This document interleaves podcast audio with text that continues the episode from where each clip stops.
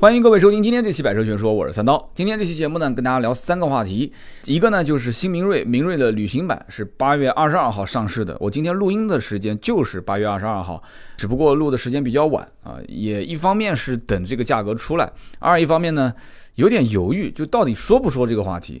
呃，本来有其他话题替代的，因为叮叮叨叨，也就是明天周四更新叮叮叨叨的节目呢，我和这个名车志的丁敏，我们两个人就已经聊过关于。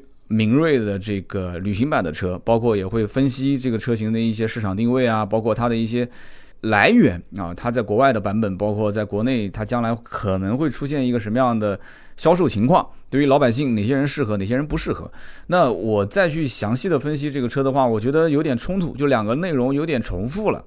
但是呢，这个车今天价格出来之后，我仔细的看了一下，我就是以一个买车人的这种身份，我哎，我要考虑。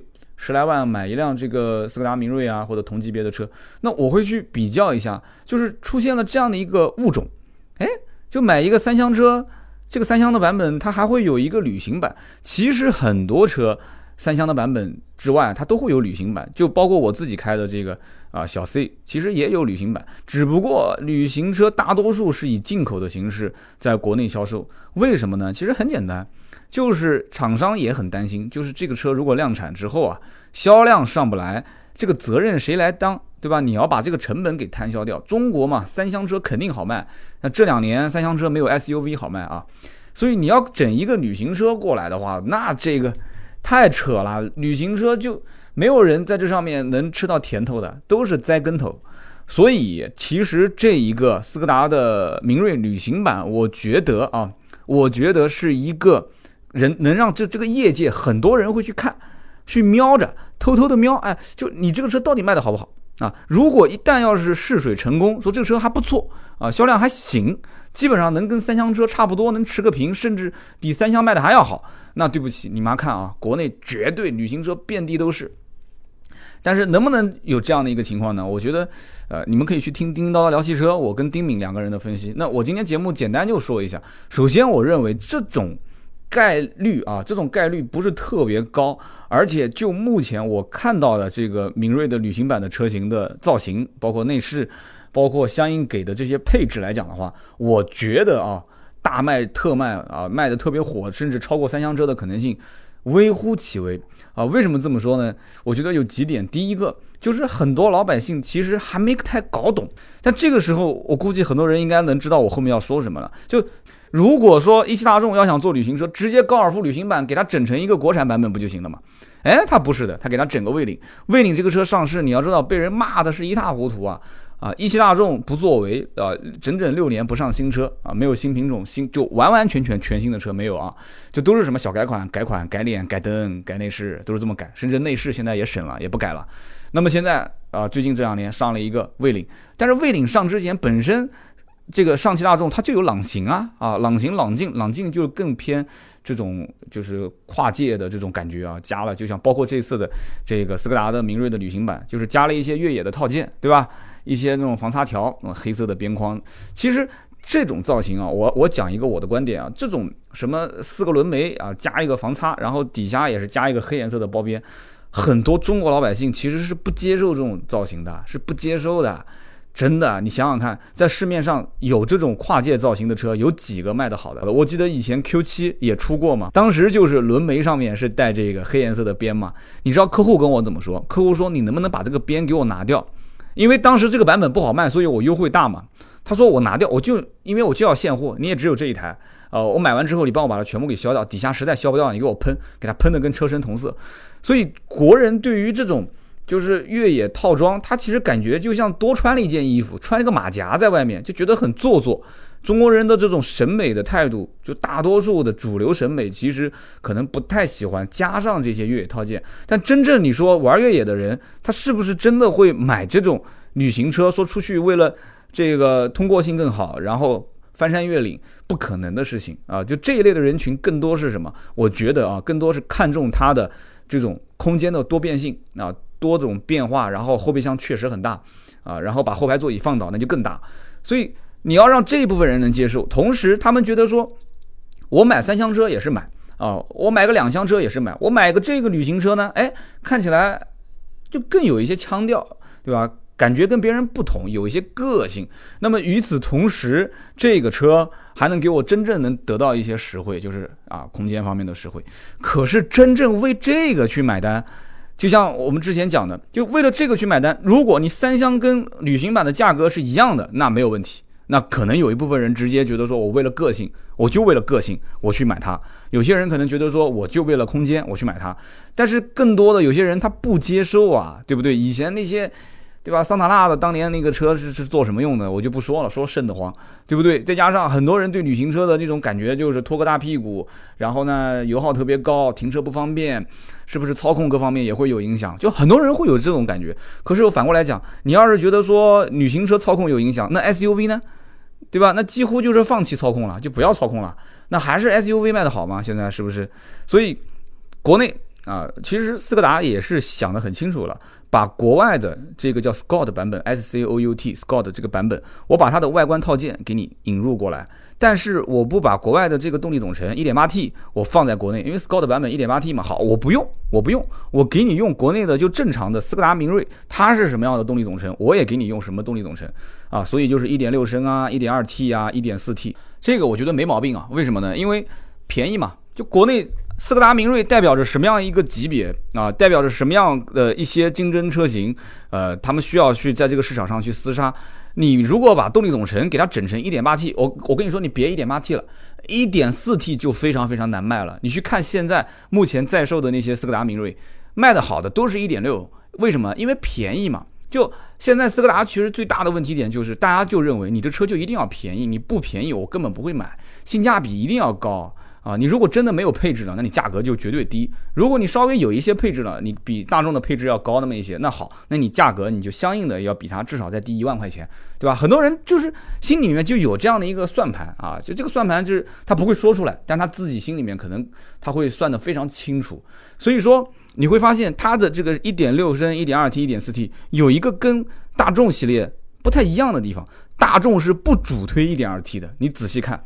就是但凡是配 1.2T 的这个车型啊，它尾标是180，那这次它尾标标的是230，那这也有一点区别啊。230的话呢，不用说，它肯定是功率高了嘛，对吧？马力调的也更高了嘛。这个 1.2T 的车型在现在的斯柯达的新明锐啊，包括这个旅行版当中有几个版本啊？有五个版本。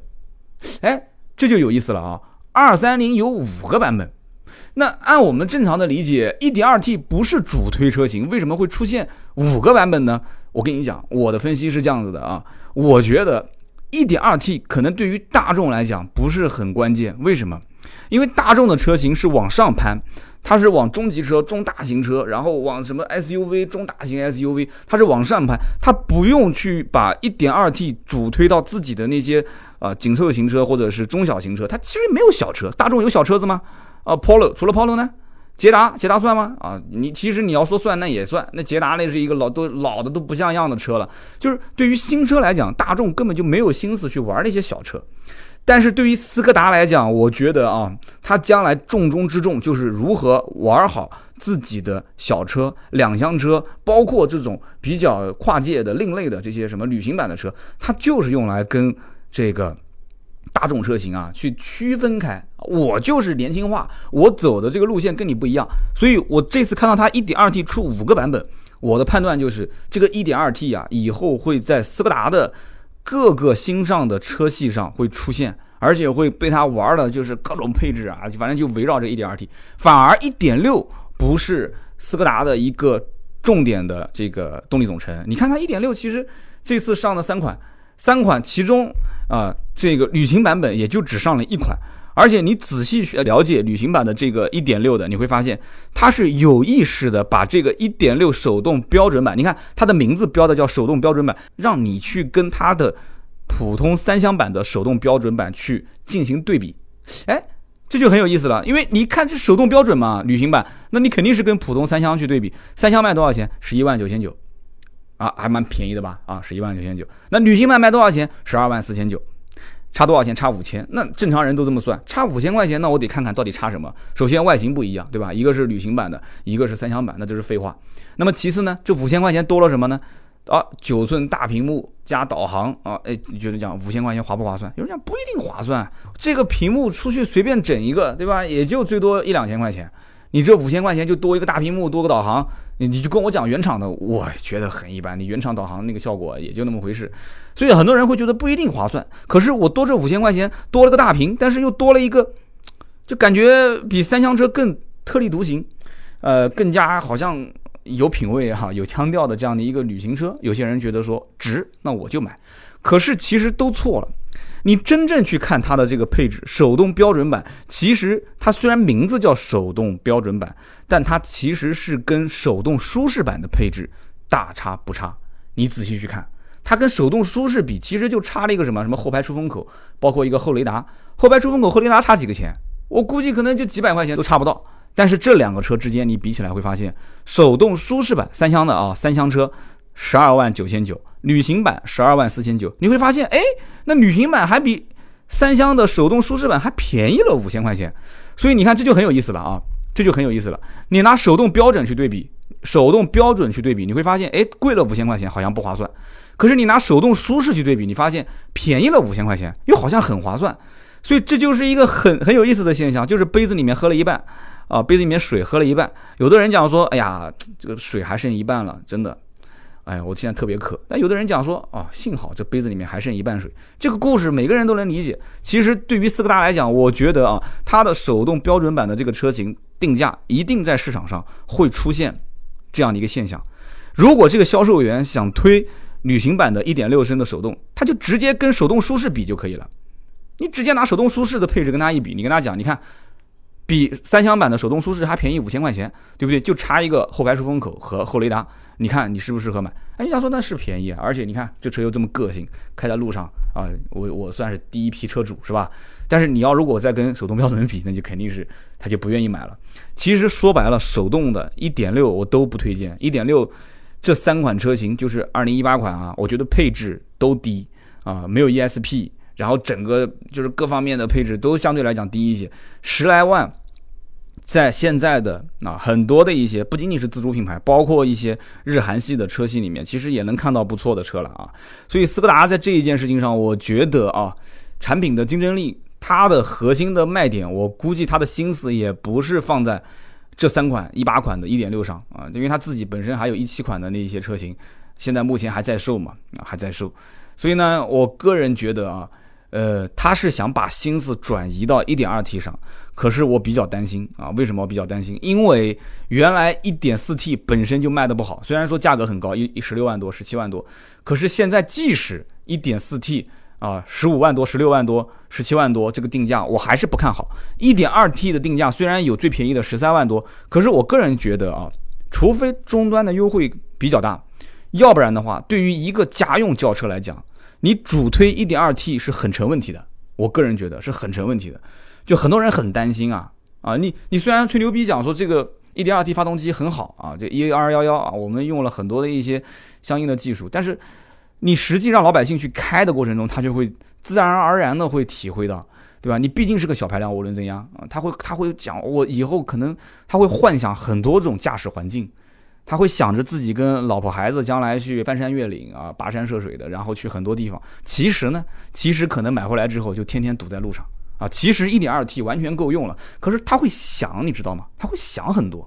那么 1.2T 的版本也是啊，两个版本差五千块钱，就是三厢版跟旅行版之间差五千块钱。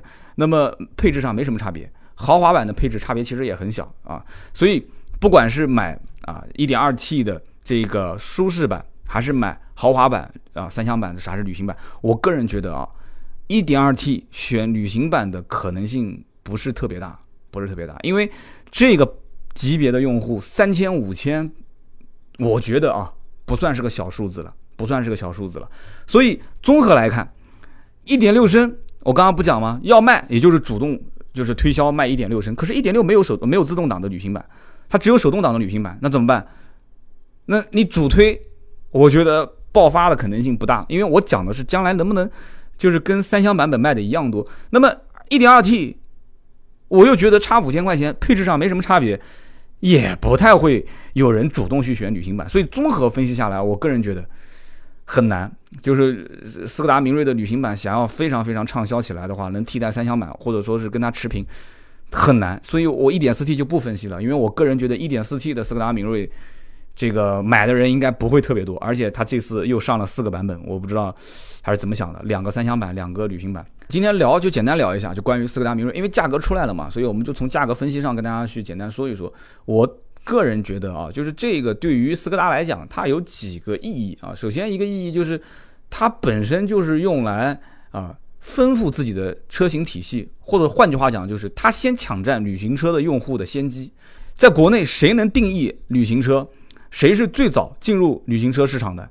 就像我我前面之前在节目里面经常会聊，我说汉兰达，汉兰达你别看它现在卖的好，汉兰达打七座 SUV 市场打了多少年？你想想看，对不对？这个市场早年卖的时候，别人也认为七座 SUV 这么大一个像一个像个货车一样的 SUV，谁会买啊？但是对不起，他早年就已经蓄水蓄了一批他的死忠粉丝，只要车子不出问题啊，只要这个车子持续更新、持续换代。这只是第一代车型啊，你别急嘛，慢慢换呗。那么总归有一天啊，你现在不是二孩政策吗？那么将来万一很多人买房子都买到郊区，对吧？上班都在市区，甚至经常两个城市之间来回来回换，今天在南京上班，明天在扬州上班啊，后天去马鞍山上班，再后天去芜湖上班，对吧？他来回换，哪边能挣钱就往哪边去呗。然后这个车我。可能我来回还得带东西啊，甚至我在郊区生活，我可能要到市区去买东西，你很难说啊，就说不定以后就这种生活呢。我现在还在想呢，我平时是不是就要天天待在南京呢？空气那么差啊，交通那么拥堵，我这种做媒体、自媒体的这种工作，我其实在哪边都可以，我带着老婆孩子去一个这种有山有水的地方，我在这边住一段时间，我然后再回到南京。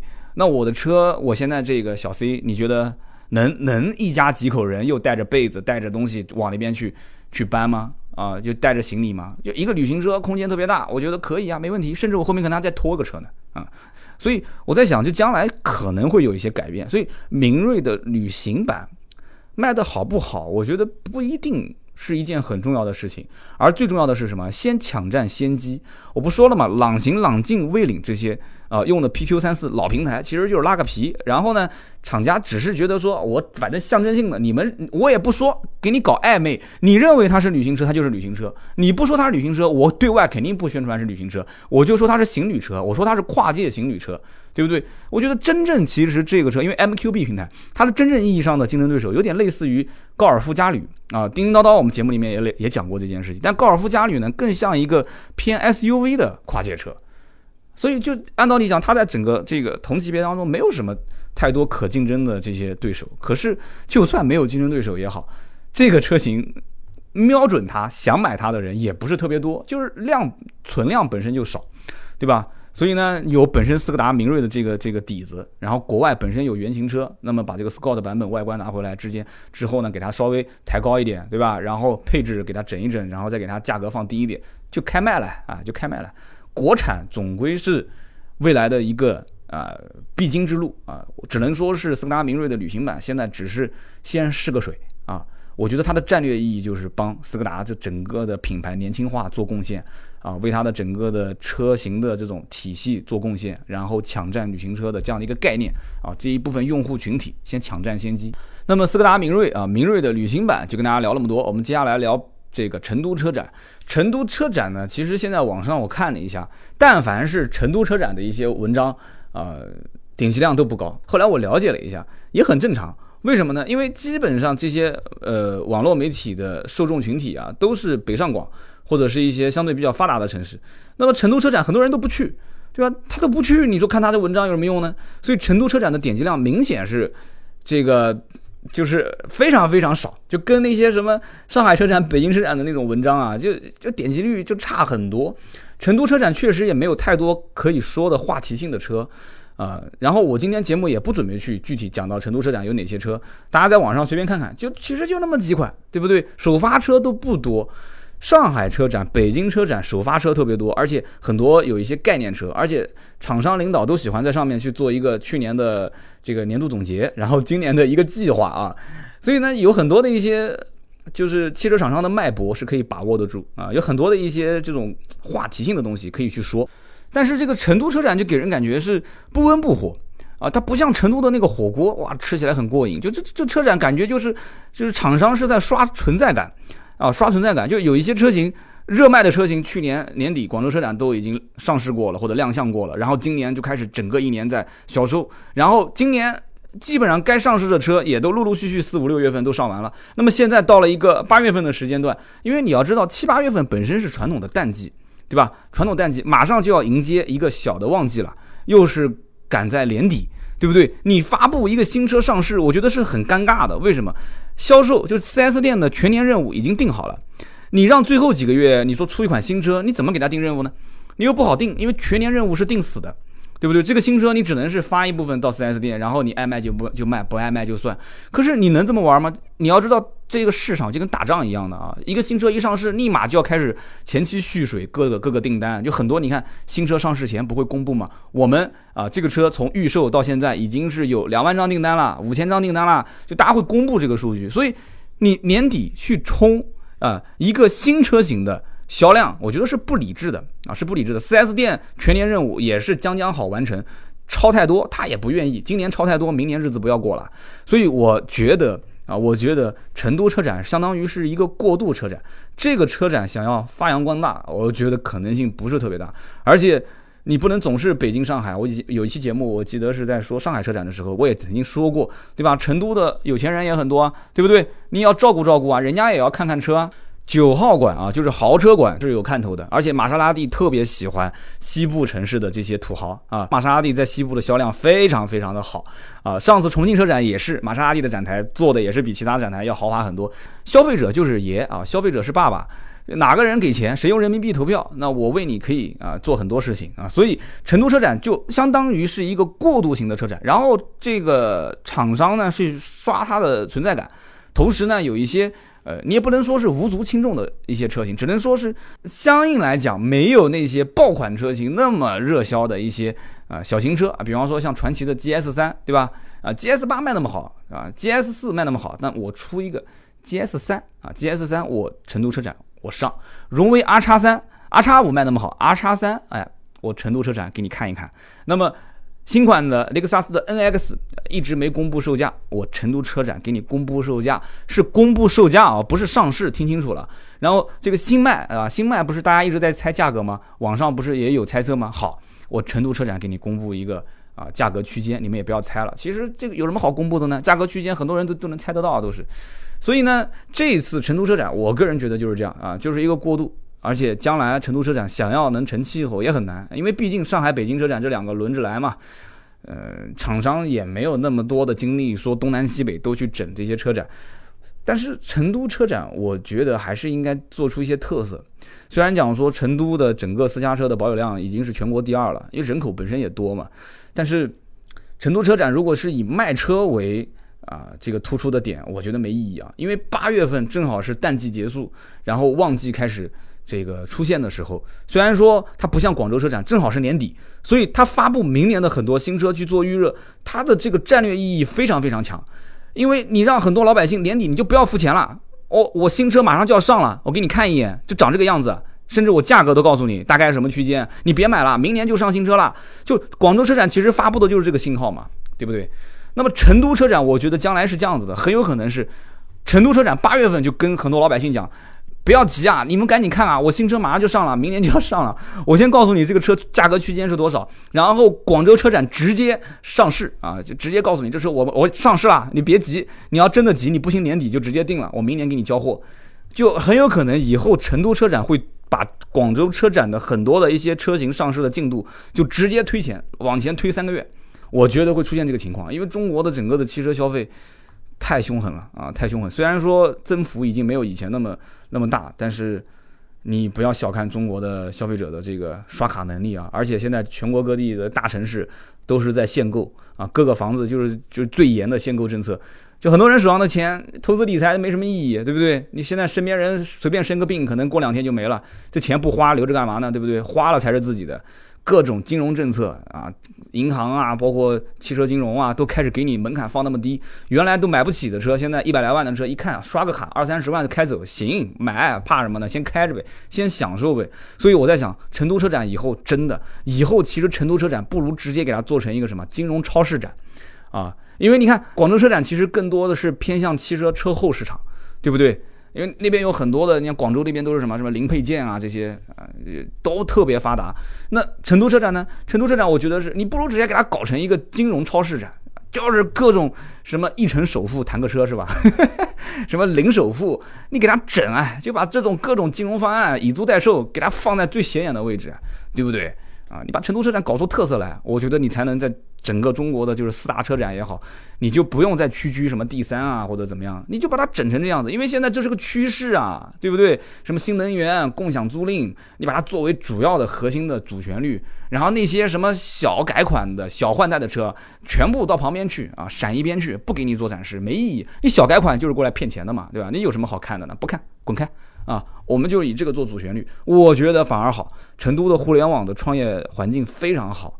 啊，就很多的楼都是一层一层的给，不要钱啊，两年免租，一年免租，甚至还给你钱，帮你找融资。然后，成都的那边的真的是政策真的非常非常不错。那我没办法啊，要如果说我刀嫂愿意放我走的话，那我肯定也愿意把公司搬到成都去啊。我们就不具体说这次的成都车展发布的一些新车了，好吧？我觉得没什么太多可看的啊。大家如果感兴趣，在网上可以看我们的文章，呃，刀妹的文章，在新浪微博或者是微信搜“百车全说”就可以了。跟大家说一说，如果真的要去啊，成都周围的朋友，那我听友当中很多都是一个呢，就是门票，专业观众的这个参展啊，就是你要去看展的话，一百一门票比较贵。然后如果不是专业观众的话，就是后面几天，就除了二十六号、二十七号之后，二十八号以后就是。六十块钱一张门票啊，那你要是找我没用，因为我二十六号就回来了，我二十六号就回来，而且我是用证啊，我是用媒体证进去的，我是二十五号进，然后二十六号再进一天我就撤了。买电子票会便宜啊，会稍微打一点折扣。那么其他的我也不多说了，因为很多的听友都不是在成都附近嘛，应该也不会去看成都车展，我是这样一个感受。那么。成都车展回来，如果说有什么特别好玩的，我就跟你们分享，好吧？如果没有什么特别好玩的，我想周六那期节目呢，跟大家说一说去参观那个北汽株洲的二工厂啊，我觉得特别有意思，真的，这个也不是什么充值的节目，就跟大家说说我的感受啊，就说说我的感受，特别特别有有有感悟，真的是有感悟啊。好，最后一个话题，我相信很多人也是特别想听啊，就是长城收购吉普啊，吉普厂商希望我们读叫读 Jeep。啊，但我们就更喜欢读它读吉普啊，我们不管了。今天这期节目反而也没有厂商在听，我们就读吉普。长城收购吉普这件事情呢，网上是讲说老外的一篇媒体报道说啊，现在开始跟 FCA，FCA 就是菲亚特克莱斯勒集团啊，说跟他们现在在谈，而且据说这个那个女的 CEO 也证实了，说我们确实有意向去收购。那么有人在微博、微信上也问我说，刀哥你怎么看？我怎么看？那收肯定是好事嘛，对不对？如果长城真的有钱。啊，说实话，我不太愿意聊长城的话题了，因为我每次聊长城话题都被人喷，我也不知道是哪边得罪你们了。有人讲我看不起长城，我哪一点看不起长城了？我就搞不懂这件事情了。有人讲说你你说魏之前那个魏就是网上删帖，然后我帮他洗白，我也没拿他钱，你就是无非说了一句老魏做生意也不容易嘛，对吧？对吧？你拆人家的台，你不就等于是？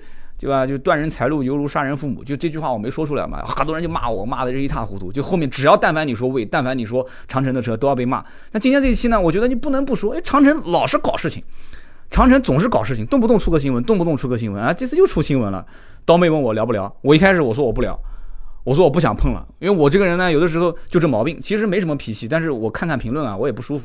但是我想了想，这不能不聊啊，他万一要是长城真收了呢，对不对？这个东西，你像当年说吉利收沃尔沃，很多人讲天方夜谭啊，很多人说什么什么蛇吞大象，那最后不吞了吗？他还是吞了吗？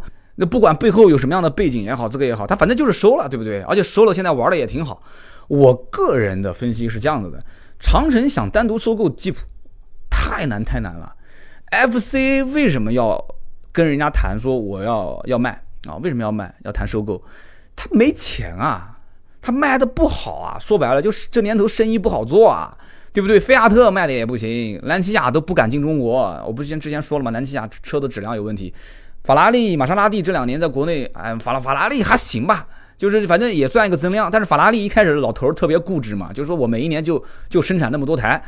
对吧？就国内土豪天天盼着要法拉利，这他不造啊你，现在你想造，你错过这个风口浪尖了，对不对？你看中国土豪现在很多开始买二手车了啊，那你现在在造新车，谁买呢？那就等那些买了人开个年把，开个半年一年，把它卖掉，那我就过来收一台二手车玩玩就行了。那玛莎拉蒂卖的好不好呢？玛莎拉蒂其实一开始很多人觉得跟法拉利的档次不相上下，对吧？那么到后来呢，吉布里，对吧？一上市啊，小吉布力，吉布力一上市。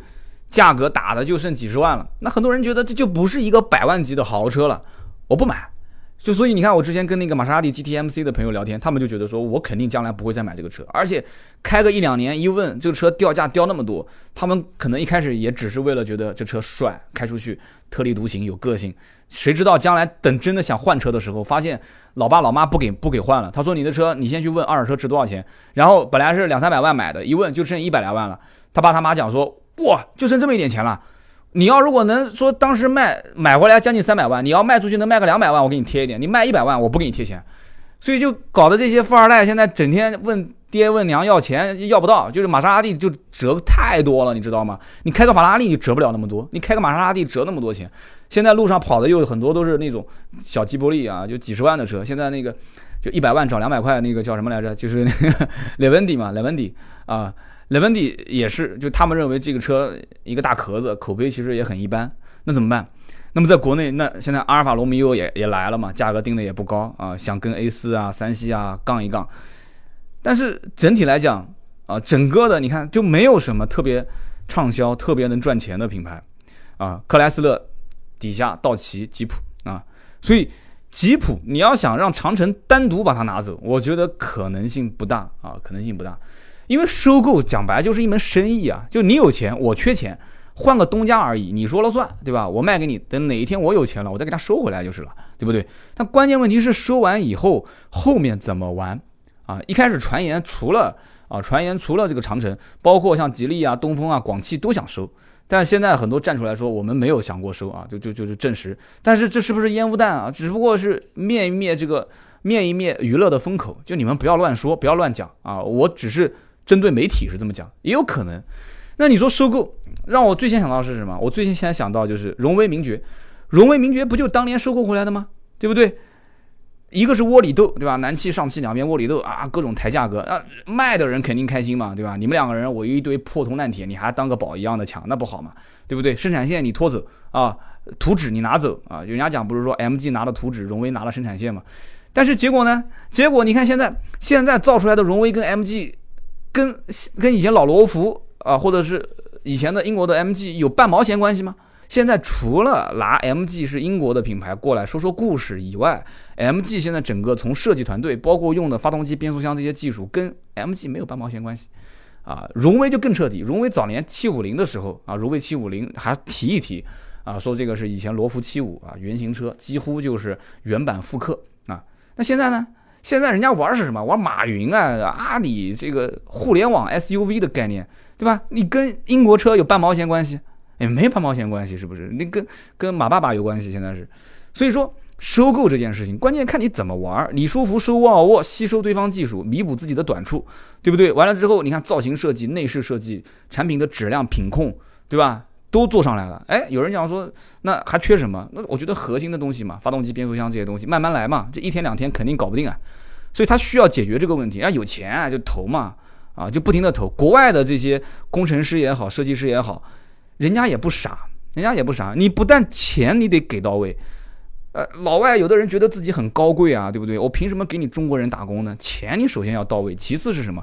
其次他也要看你能不能给他画一个大饼，啊，就所谓的实现自我价值嘛，对吧？国外的设计师频繁的跳槽，其实我个人感觉啊，很多跳槽啥，到长城也好，到什么这个品牌那个品牌也好。很多其实他不是看好这个品牌长远的发展，短期捞钱。我个人就觉得是短期捞钱，是这样的。因为老外本身现在很多的这种传统的这种燃油车的厂商，他就已经不景气了嘛，对吧？跳槽跳过来之后捞个钱，就像国内打这个篮球赛或者是踢足球一样，外援捞一笔钱就走了，又不在你这边长期干，对不对？所以我觉得这个谈判的过程会非常非常长，而且这件事情成功的概率非常非常低。啊，我指的成功概率就是指单独收吉普这一个品牌。你要如果不收这一个品牌，你说我把 FCA 直接收了，那真的就是蛇吞象了。FCA 这个集团，你想想看，什么个概念？首先你要涉及到资金问题啊，其次就是多品牌运营在中国，你想，我的天哪，这么多的品牌就在全中国，就各个代理商啊，各个代理商的关系，有活的还算勉勉强强，半死不活的，有的都快死的，对不对？然后还有就特别不赚钱的，就是挂着羊头卖着狗肉，可能挂个菲亚特的 4S 店的标，然后实际上。啊，自己倒一倒其他的车，就这样的都有，你怎么管？你这样的情况下，多品牌经营你做不好，你还要再去想办法啊，把这些工程师也好，设计师也好拿过来，要打造全世界销量最大的 SUV 品牌，要把吉普的这些东西消化掉，然后去做到自己的长城的、哈佛的品牌上。我觉得那真的，你就是手上要抛好几个球，同时要接住，这个太难太难了。我觉得真的是这样的，因为吉普对于 FCA 就是菲亚特克莱斯勒集团来讲，价值是非常非常突出的，就是打包卖，这个里面有好的有坏的啊。吉普其实就算好的，越是价值突出，越是价码逼人啊，越是价值突出，越是价码逼人。就这个东西，我觉得特别难，特别特别难。你你把这些不良资产和负债你要考虑进去的话，我觉得这个整个 FCA 恐怕要价还不一定能超过就这个吉普。就是你把吉普拨开来，然后把整个 FCA 的价格打包放在一起，它的价格还不一定有一个吉普那么贵，所以长城也不傻嘛，对吧？中国人也会做生意。你要真的这么给我报价格的话，那我肯定不单买。但是你要如果不单买，又又就两难嘛，就是进也不是，退也不是。所以我觉得这件事情没有当年吉利收购沃尔沃那么简单。有很多人开玩笑讲说，是不是收完之后我就能看到国产的牧马人了啊？就卖个二十来万，我 我就能买得到了。很难，真的是很难，真的是。而且你说完之后，你想一想，吉普这个品牌如果真的到了长城的手上，他会这么玩吗？也不会这么玩。你说一个牧马人真的卖二三十万，那你让长城怎么玩？长城怎么玩？长城自己还有个魏，有人讲魏不就是一个高价版的长城吗？对不对？魏现在卖的好，直接就把长城自己家的车给打死了啊！别的车没打死，自己的车先打死了。我上一期在聊。这个 VV 五、VV 七的时候，我不自己我也发表过这个观点嘛。我说你不要把它当成丰田跟雷克萨斯没有半毛钱关系啊！啊，丰田卖的好，对雷克萨斯是蓄水用户，将来直接品牌转化；但是魏卖的好，是直接把自己家的长城的用户给抢走了，是这个概念。两个品牌没有拉开距离啊，所以你要把吉普收回来，其实我觉得就是消化技术。就是消化技术，或者说，如果你真把它当成是自己亲儿子，那你就是把长城的用户培养好，将来直接转成吉普的用户，你愿意吗？你愿意吗？我估计长城他也不愿意啊！我长城培养的用户，将来直接转化成吉普用户，我头脑不好，对不对？你要是真的是我的嘛，那还好，那将来我说不定只是一个资本运作，我玩个两年我就把它卖掉了，那我给吉普培养那么多用户，我不是头脑不好吗？今天就聊那么多啊！今天聊三个话题，一个反正就是关于呃成都车展，一个关于吉普啊长城收购吉普，还有一个就是我前面聊了半天啊斯柯达的新明锐和旅明锐的旅行版。我相信你们今天听这期节目一定有很多的想法和观点，可以在节目下方留言。听到最后都是老铁啊！然后我的新浪微博是百车全说的三刀，我们的这个客服的微信号是四六四幺五二五四，感兴趣可以加。呃，大家加了以后可以看看朋友圈啊。那么最后呢，就是我们的原创内容的发布，它是在微信、微博“百车全说”，大家可以关注一下。好的，今天这期节目就到这里，我们下期接着聊，拜拜。